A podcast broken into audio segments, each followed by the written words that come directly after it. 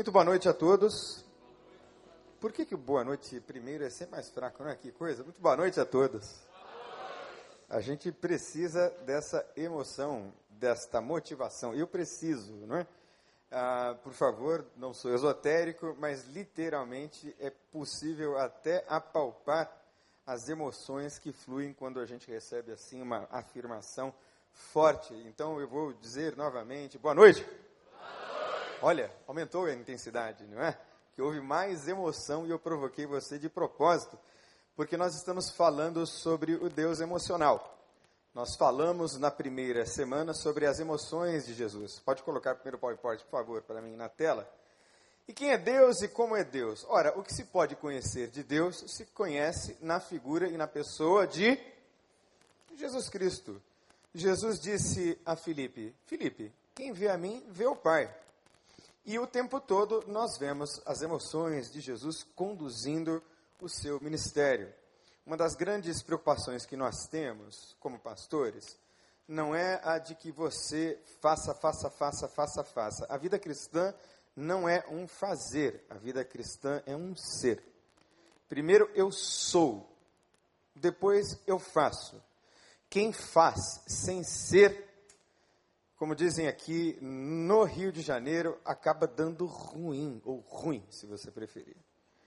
Então, servem antes. E Jesus era cheio de uma forte emoção, pode passar, que nós conhecemos como compaixão. Era a primeira forte emoção de Jesus. Deu uma travada aqui, galera. Pode passar aí para mim? Isso. Compaixão. E a compaixão de Cristo era, como nós falamos na semana passada, visceral. Como são as emoções? As emoções, elas nascem literalmente no ventre, nas vísceras. E as palavras kamal e rakan têm essa raiz, tem a ver com entranhas. E Jesus tinha entranhas de compaixão. Essa era, sem dúvida nenhuma, uma das emoções dominantes de Jesus era o que movia Jesus e é o que deve você mover você, perdão, enquanto discípulos de Jesus. Nós somos movidos e devemos ser movidos por compaixão aos ver as multidões. Teve compaixão delas, porque estavam aflitas e desamparadas como ovelhas sem pastor.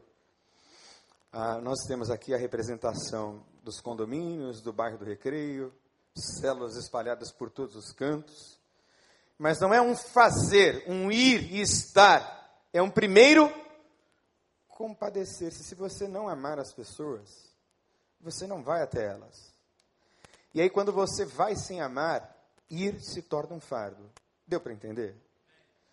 Quando você ama, e a motivação é a motivação correta, é a emoção correta, no controle, ora, fica fácil evangelizar. A outra emoção que nós vemos em Jesus é a ira, mas não é uma ira barata e pecaminosa, porque as emoções de Jesus são perfeitas. E desde o Velho Testamento, passando e entrando pelo Novo Testamento, nós muitas vezes vemos a representação de um Deus irado.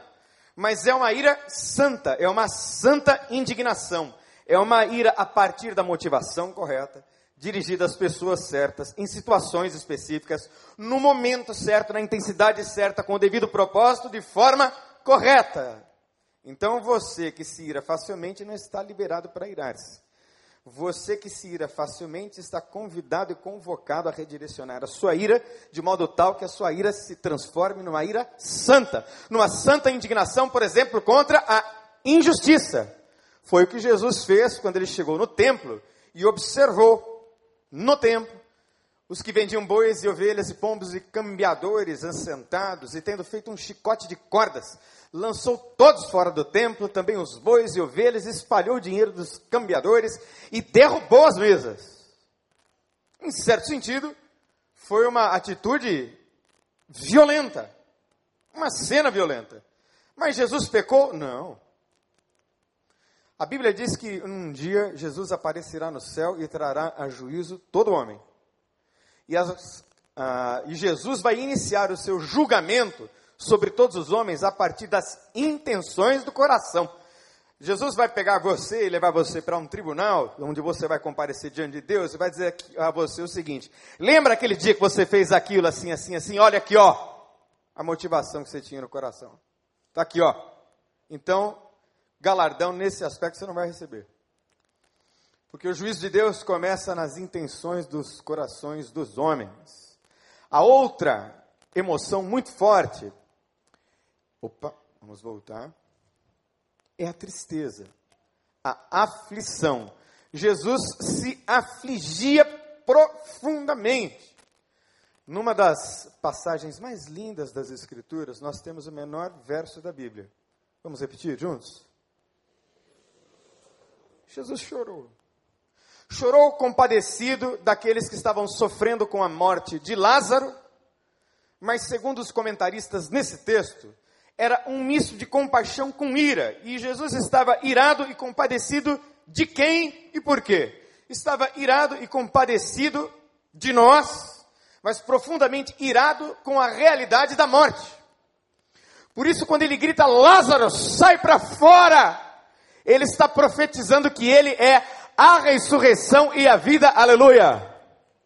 É o último inimigo a quem ele definitivamente esmagou com os seus pés a morte. Mas é possível perceber em várias oportunidades Jesus nesta tristeza, nessa aflição de alma. E nós vamos perceber que essas emoções todas não são nem boas nem ruins, são interdependentes e saudáveis se vividas na intensidade e na direção correta. Tenho lhes dito essas palavras para que a minha alegria esteja em vocês e a alegria de vocês seja completa. Por quê? Vamos voltar. Porque a alegria também era uma emoção muito forte, muito poderosa na vida de Jesus. Como é possível viver sem alegria? Como é possível viver sem regozijo? Como é possível viver sem aquele santo contentamento? E eu acredito firmemente que esta alegria de que fala a Bíblia não é uma alegria apenas das satisfações naturais, das conquistas naturais que nós temos pela vida. Ah, eu tenho uma filha que passou para a faculdade de medicina, que me traz muito orgulho. Eu tenho uma filha de 8 anos de idade, que é muitíssimo obediente, e eu sou muito feliz pela obediência dela. Ah, ela é muito diferente de como eu era. Então, todas as vezes que eu vejo a Sofia obedecendo a gente, eu glorifico a Deus nos céus e digo aleluias pentecostais, presbiterianos, assembleianos, porque a minha filhinha Sofia é uma espécie de protótipo e cópia da Simone. Ah, então, às vezes, até. Ah, glória a Deus, né, pastor Tiago? Muito bem. Esta alegria de que a Bíblia fala é uma alegria sobrenatural produzida pelo Espírito Santo.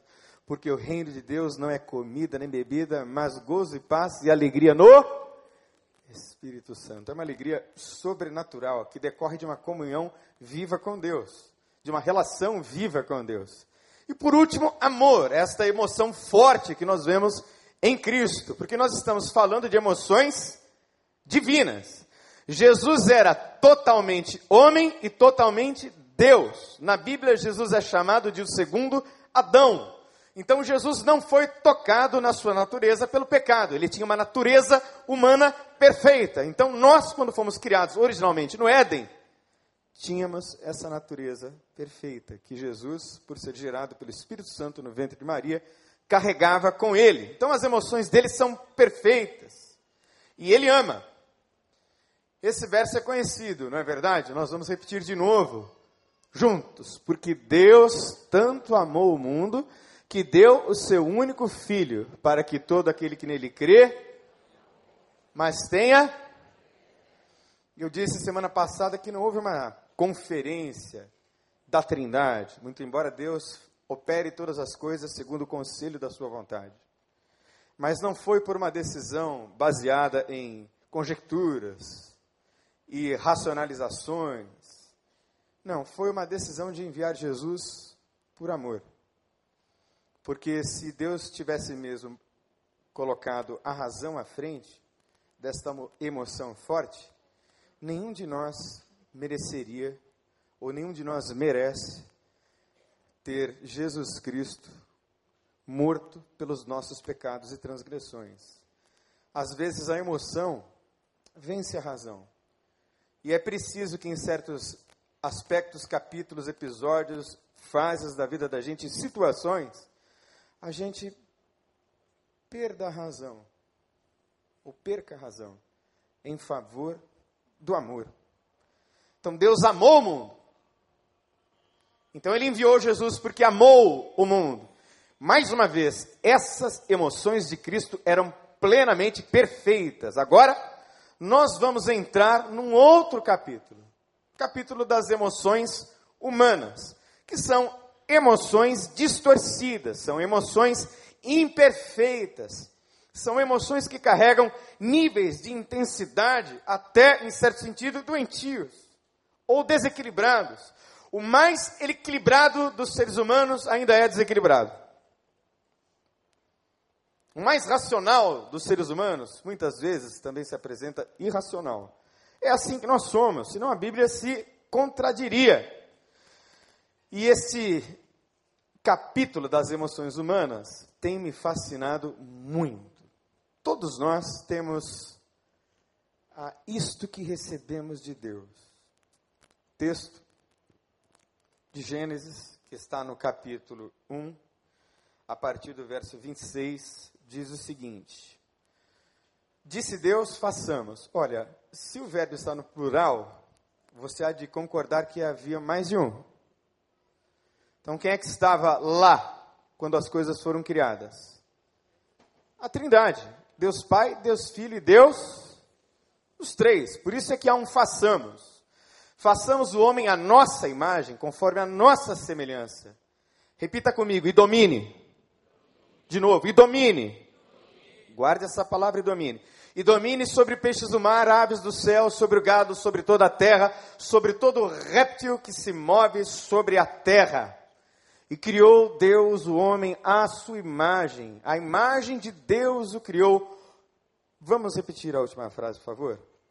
Homem e homem e mulher, entendeu ou não? Homem e mulher, sexo feminino e masculino.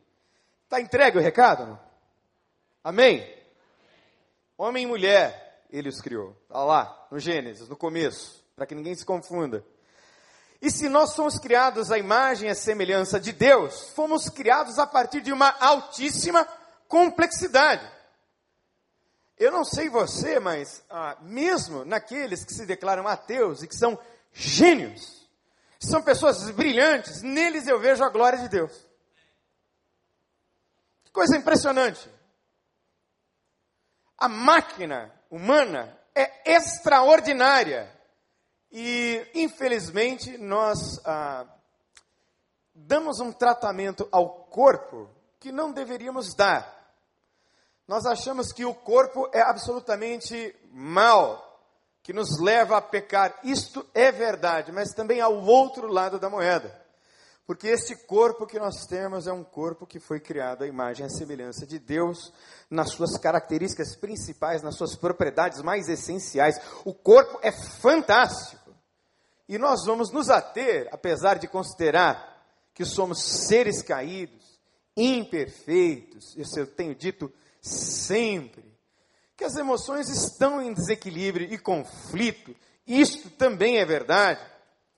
Mas nós vamos pensando sobre a triunidade humana, que é corpo, alma e espírito.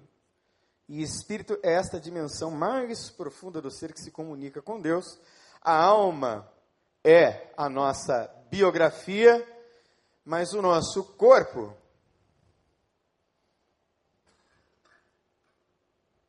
é a estrutura. E onde são produzidas as emoções? no corpo. Uma coisa é cérebro, uma outra coisa completamente diferente é a mente. O que é cérebro? Ora, cérebro é essa massa encefálica que eu acredito que todos têm aqui essa noite. e que eu acredito que todos usam razoavelmente bem. Já a mente é o mundo das sensações, dos pensamentos, das cognições, das ideias, são os registros mnemônicos, ou seja, da nossa memória, que são imateriais. Não dá para pegar e colocar num tubo de ensaio para analisar. Você analisa o fenômeno. Muito embora a gente não possa pegar no amor, a gente sabe quem ama. Sabe ou não sabe? Muito embora a gente não possa apalpar o egoísmo, nós sabemos identificar o egoísta. E essas emoções, atitudes e comportamentos são primeiro produzidos na mente. A mente humana, irmãos, é fantástica. É maravilhosa. É indecifrável. E eu tenho procurado estudar um pouquinho desse aspecto tão maravilhoso. O nosso corpo. O nosso corpo, segundo o apóstolo Paulo, é sarx, é carne, que está caída e que está pecaminosa, ou seja, nos leva ao pecado. Mas o corpo também é soma é célula, é sangue, é água. 70% de água. Que coisa espetacular, gente. 70% de água. E somos formidavelmente indecifráveis. Não há a menor possibilidade, pelo menos hoje, no que se vislumbra do ponto de vista científico, do cérebro ser completamente decifrado. Tão fantástico, tão profundo que é. E falando sobre emoções humanas, nós temos, na verdade, seis emoções elementares. A primeira delas é a tristeza, a segunda delas é a surpresa, o espanto, a outra é a alegria, a outra é o nojo, mais uma, raiva e, finalmente, o medo. Essas são emoções básicas para voltar.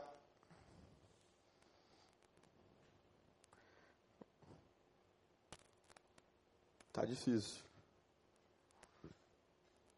Muito bem. Obrigado, gente. As emoções vão lá na base. São o fundamento. Essas seis emoções: alegria, medo, raiva, espanto, que mais? Tristeza, e nojo. São emoções que vão na base. Essas emoções são interpretadas individualmente por nós através da nossa percepção.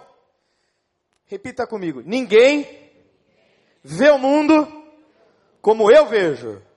Essa é a sua percepção das coisas. Porque você tem registrado nas suas memórias, todas ao longo da sua trajetória, conteúdos que são ímpares, são só seus. Então a sua percepção das coisas é única. E essa percepção está ligada às sensações. Sensação não é emoção nem é sentimento. O que é a sensação? Eu tenho uma sensação de fome. Fome não é emoção nem sentimento. Fome é uma sensação que pode ser muito bem saciada com picanha maturada. Ou com pintado na brasa na toca da traíra. Também pode, que é maravilhoso aquele peixe extraordinário. Dor é uma sensação. É uma sensação. Dói é uma sensação de dor. Sentimento é mais complexo. Sentimento é um misto das emoções com a memória, que são as nossas percepções e vivências, que formam os sentimentos. Repita comigo: emoção é diferente de sentimento. Sentimento é mais complexo. Muito mais complexo. Emoção é a expressão daquilo que é mais visceral. Quantos de vocês já sentiram aquele friozinho na barriga numa montanha russa? Hã? Não é sensação? Quantos de vocês têm medo de cobra? Seja honesto. Todo mundo tem medo de cobra. A minha filha tem fobia de cobra, que é um medo aumentado, é um medo muito maior do que cobra. Mas quando você olha para uma cobra, quando você desce a primeira descida na montanha russa e o ventre esfria, a barriga esfria, É sensação, é emoção, é sentimento. O que, que é? É um misto de tudo. Mas fundamentalmente é emoção. Não é? Todos os que descem nas mais loucas montanhas russas estão, no fundo, desafiando a morte e as forças da gravidade. É? Deus nos fez para ficarmos com o pé no chão, mas a gente gosta de voar porque isso nos emociona. É? E é um conjunto de respostas fisiológicas frente a qualquer tipo de estímulo, ocorrem no cérebro e no resto do corpo. Quem é que nunca ficou arrepiado de medo? Quem já ficou arrepiado de medo? Levanta a mão. Todo mundo né, se arrepia quando tem medo, ou em situações em que o medo é grande. Quem é que nunca sentiu aquela dor no coração quando se apaixonou? Quem já sentiu? Simone sentia e sente muito isso, minha esposa. Quando ela me vê, aquela coisa, aquela pontada no coração, apaixonada, apaixonada, mulher. Até hoje. Emoção. Modulam os níveis de atenção, de processamento de memória e estratégia de decisão. Pastor Tiago, vem cá. Vou usar você, por favor. Vem cá, pastor Tiago. Agora eu vou vingar o pastor Miquel. Vem cá. Aplauda aí, aplauda, vem cá. Vou vingar o pastor Miqueias, meu amigo. Pastor Tiago, o que é que o senhor comeu na segunda-feira retrasado no almoço? Buchada de bode. Mentira. Mentira. Fala a verdade, pastor. Não lembro, não lembro, não lembro. Lembra? Eu queria ter comido buchada de bode, mas não, não tinha, não. Ah, Simone, anota aí que ele gosta de buchada de bode. O rapazinho gosta de. Por que, que você gosta de buchada de bode, pastor? Bom nordestino, irmão. Gosta de buchada. Comida leve, buchada de bode, rabada, fava. É ou não é, Pancho Marcos? Só comida leve. Só comida leve, muito bem. O senhor vai viver bastante comendo assim. Muito bem. Ah, o que é que o senhor comeu no último sábado? O senhor se lembra? Lembro. Ah, foi uma comida fina. Deu um, até um susto no estômago, que a gente não está acostumado a isso, né? É um risoto de camarão, frutos do mar, foi um negócio fino, bonito, foi bonito. Além do risoto de camarão, tinha mais o quê? Feijoada. É, uma mistura boa. E além de feijoada, tinha uma coisa para acompanhar o risoto, você lembra? Misericórdia, irmão. Tinha. O que era, Marquinho, que tinha lá? Tu tava lá também, cara. Era. Tá bom que o menino é só 1.0. Se fosse o pastor Miquel, que é 3.0, responderia na ponta da língua. Minha vingança no pastor Miquel. Aplauda aí o pastor Miquel. Mas você se lembrou do que você comeu sábado passado? Porque estávamos eu, você, o pastor Wander, as nossas famílias reunidas em casa. E há um, um componente afetivo nessas memórias. Por isso é que você se lembrou. Muito obrigado. A comida estava boa também. Se não tivesse, eu não lembrava não. Muito obrigado, eu fui cozinheiro. Obrigado. Obrigado. Palmas aí para o pastor Tiago. Ainda não foi uma vingança, viu, Miquel? A gente chega lá. Mas as, as emoções ou sentimentos positivos ou negativos consolidam determinadas memórias dentro da gente.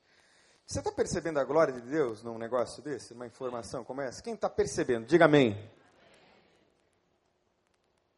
Nós guardamos aquilo que é carregado de emoção, positivo ou negativo. Por isso é que a gente se lembra dos traumas. Quando a gente não se lembra dos traumas, a emoção dos traumas fica o tempo todo influenciando a nossa mente, a nossa psique, os nossos sentimentos. Os sentimentos, eles têm a ver com experiência, com vivência, é o significado que o cérebro cria para representar as experiências, é mais complexo. O sentimento é diferente, é mais profundo. São derivados e compostos pelo somatório das emoções básicas e das experiências. Né? Quando eu puder ir a São Paulo para assistir o Palmeiras jogar, porque eu sou palmeirense e sou líder do campeonato. Muito bem. Por que é que eu gosto tanto do Palmeiras e mais ainda assistir o Palmeiras jogar, porque eu me recordo do meu pai que me ensinou a ser palmeirense, que Deus levou para a glória. Então eu vejo o Palmeiras de uma maneira que você, flamenguista, nunca verá.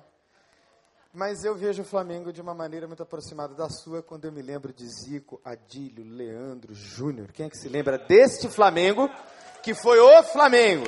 Ah, muito bem, esse aí já foi, ficou na história. É como aqueles caras que pintaram quadros que ninguém nunca mais vai pintar, como Rembrandt, Van Gogh. Aqueles caras são únicos. Assim como Ademir da Guia da Academia do Palmeiras. Bravieira, vamos falar depois do Bravieira. Mas muito bem, são muito particulares e interpretativos. Então, os sentimentos, na verdade, são emoções secundárias. É uma mescla das emoções, das interpretações, das sensações e das experiências. Deixa eu trazer um pouquinho de luz para você sobre como importante é e como se formam os sentimentos a partir das emoções básicas. Podemos, Pepe? Bota lá, irmão.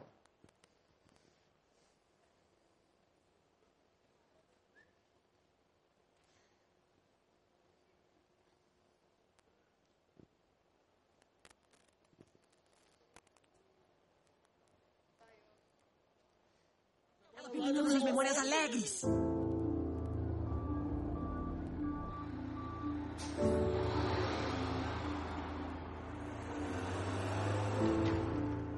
um jeito nisso. Anda logo. Tristeza é com você. Eu? Tristeza? Tristeza? Eu não posso. A Riley precisa muito.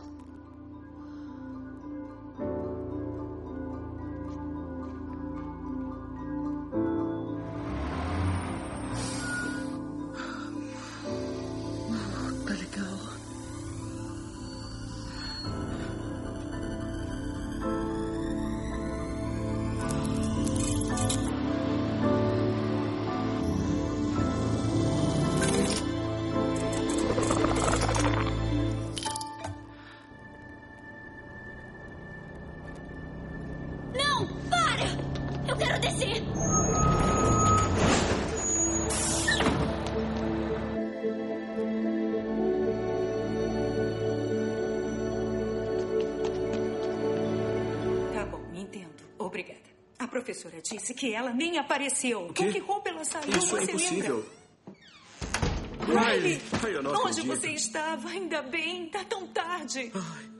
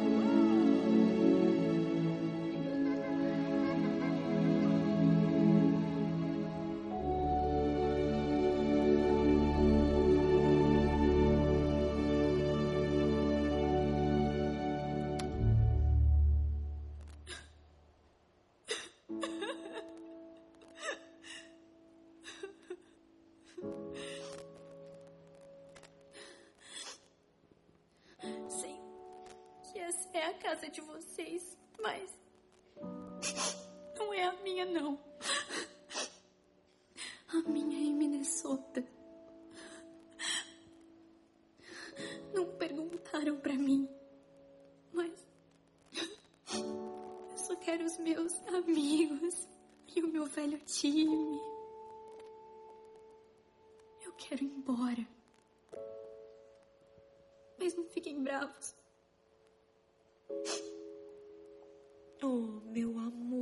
estamos bravos. E, aliás, eu também sinto o mesmo. Saudade do bosque, onde andávamos, Dos piqueniques de todo domingo. de patinar no Lago Spring. Vem cá. Obrigado, Pepe.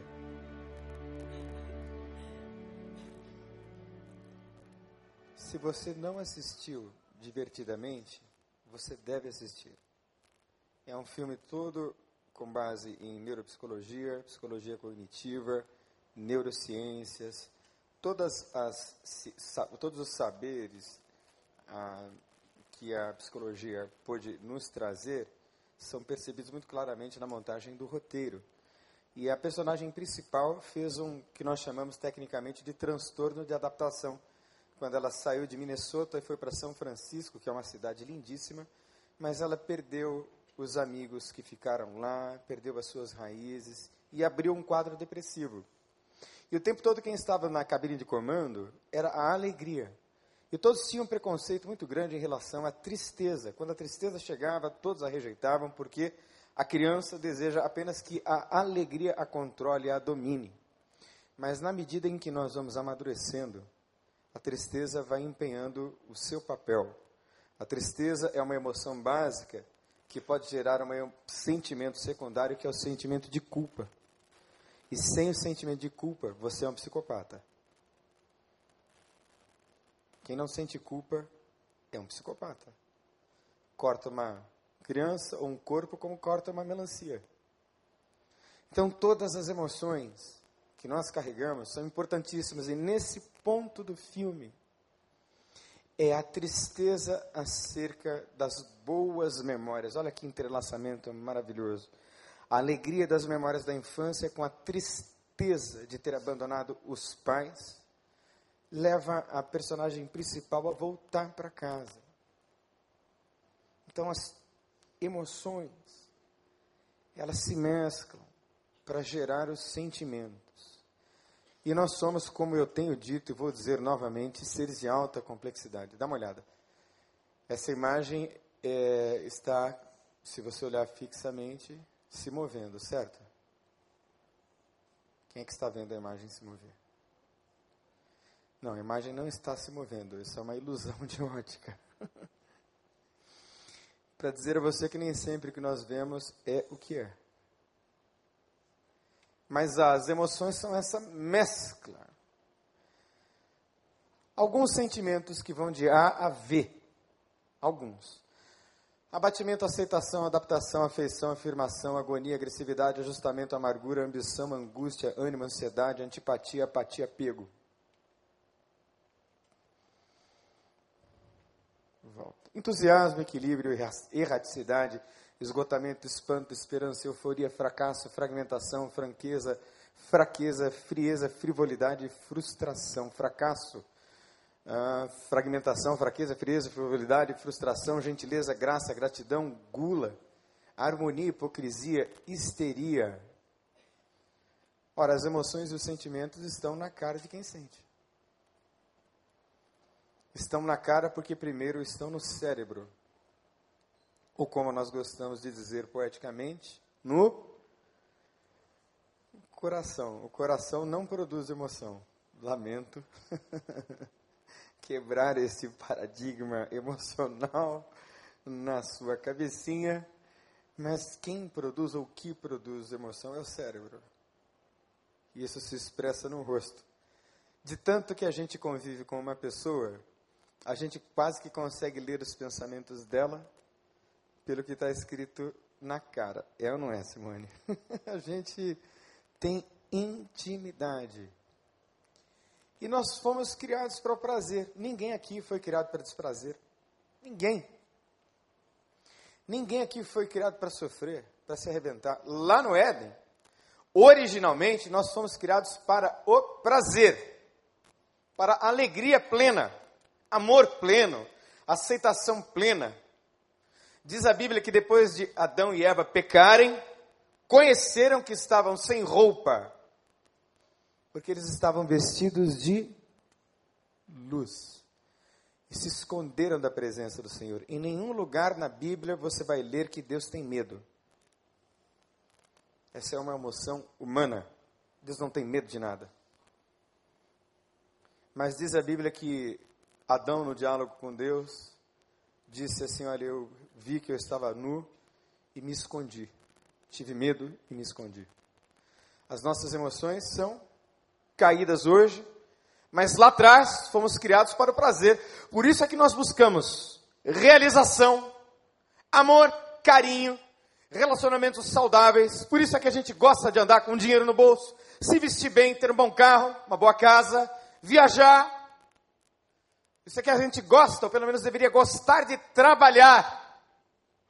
Porque são as emoções que dão sentido e significado à vida. E quando você trabalha absolutamente emocionado pelo que você faz, apegado ao que você faz, quando as emoções e sentimentos em relação ao que você faz são fortes, a sua vida ganha propósito, como escreveu Rick Warren no maior best-seller de todos os tempos.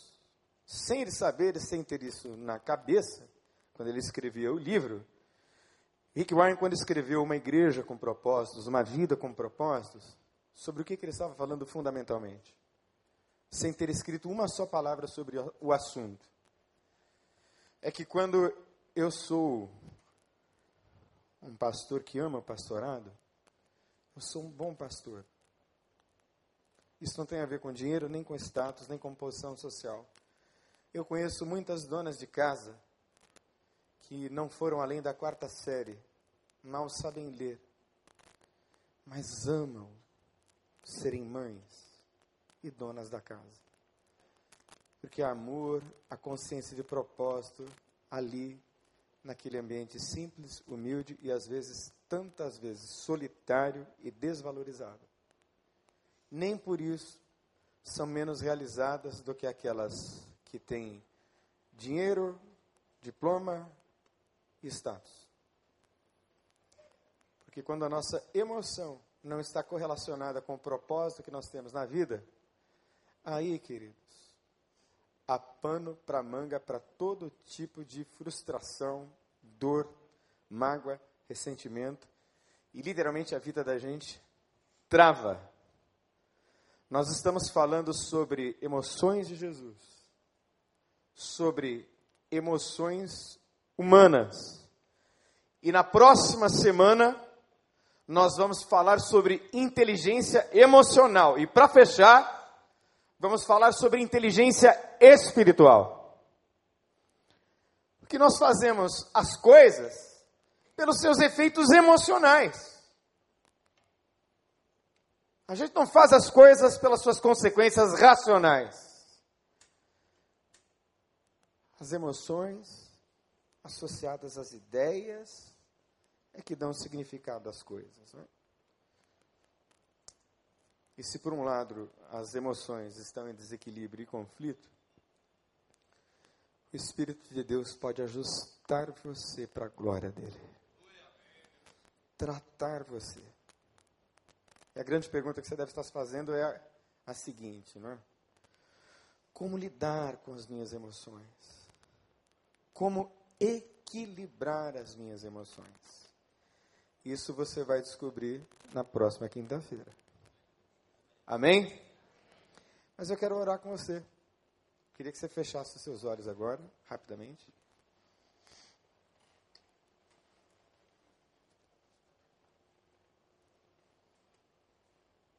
Feche os seus olhos.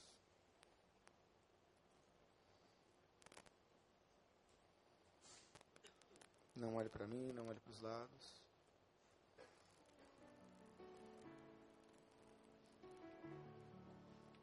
Fecha os teus olhos.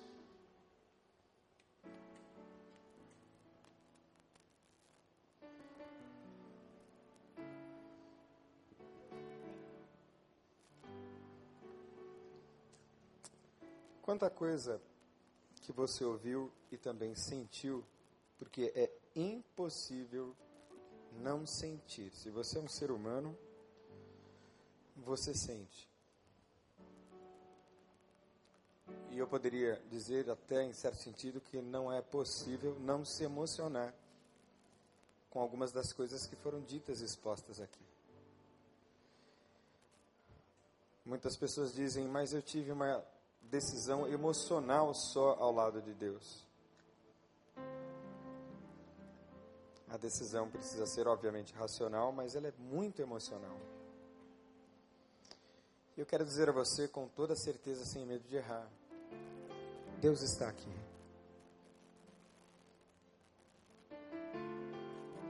E quantas vezes o calor das emoções levam você por caminhos por onde você não deveria ir. Levam você por comportamentos, atitudes e posturas equivocadas. Quantas vezes as emoções negativas são tão fortes que deixam você ansioso, irado, depressivo, magoado? Por todas as razões que com certeza você tem para apresentar. Estão aí na sua memória, estão aí no seu coração. Se você de alguma maneira se percebe num grande desequilíbrio, porque perfeito ninguém será, até que sejamos completamente transformados na glória. Mas se você gostaria de receber de Deus a paz que excede todo entendimento, eu gostaria de orar com você nessa noite. Vamos ficar em pé e vamos adorar?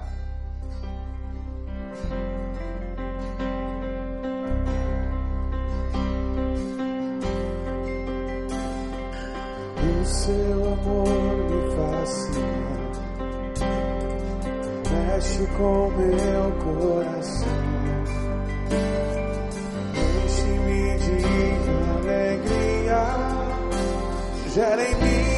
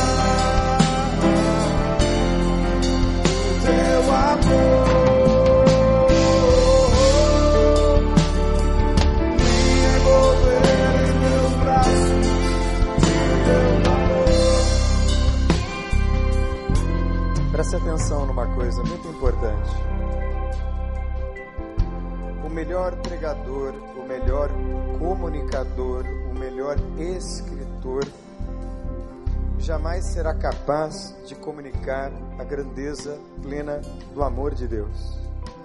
Porque escrito está que o amor de Deus excede a todo entendimento. As nossas palavras são limitadas.